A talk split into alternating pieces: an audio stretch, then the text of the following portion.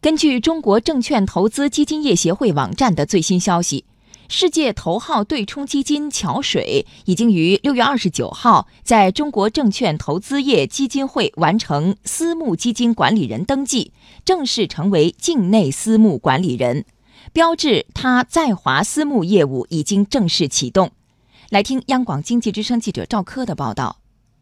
根据相关规定，最迟六个月后，桥水基金的境内私募产品就将发行。前海开源基金首席经济学家杨德龙说：“届时，国内的投资者就可以申购这些产品了。获批了私募基金管理人牌照之后，可以在境内来募集资金，发行私募产品。那么，国内投资者呢，可以通过申购这些外资机构发行的产品来获得呢一定的投资的回报，相当于国内的投资者可以把资金委托给这些外资的资产管理机构。”桥水基金成立于一九七五年，公司创始人雷达里奥是华尔街的传奇人物，有“美国对冲基金教父”之称。他二十六岁创办桥水基金，并在二零一一年超过金融大鳄索罗斯的量子基金，成为全球最赚钱的对冲基金。不像一般的对冲基金公司，桥水基金不为富人管理资产，它的服务对象主要是机构投资者，客户包括养老基金、捐赠基金、国外的政府以及中央银行等。目前，这家公司为大约三百五十家国际机构管理着一千六百亿美元左右的资产。桥水基金创始人达里奥多年前就多次到访中国，并于一九九四年设立过投资公司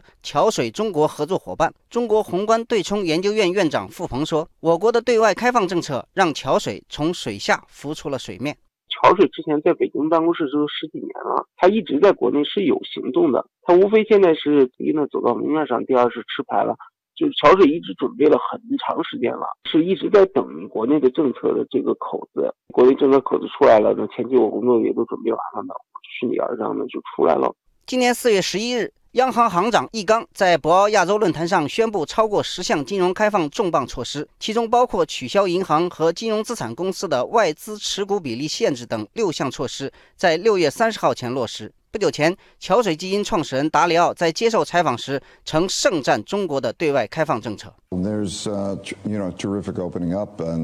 中国大举开放资本市场，资本流动性更强。中国又是世界第二大市场，这里创新不断，人才辈出，生机勃勃，是块宝地。这些才是中国值得被关注的地方。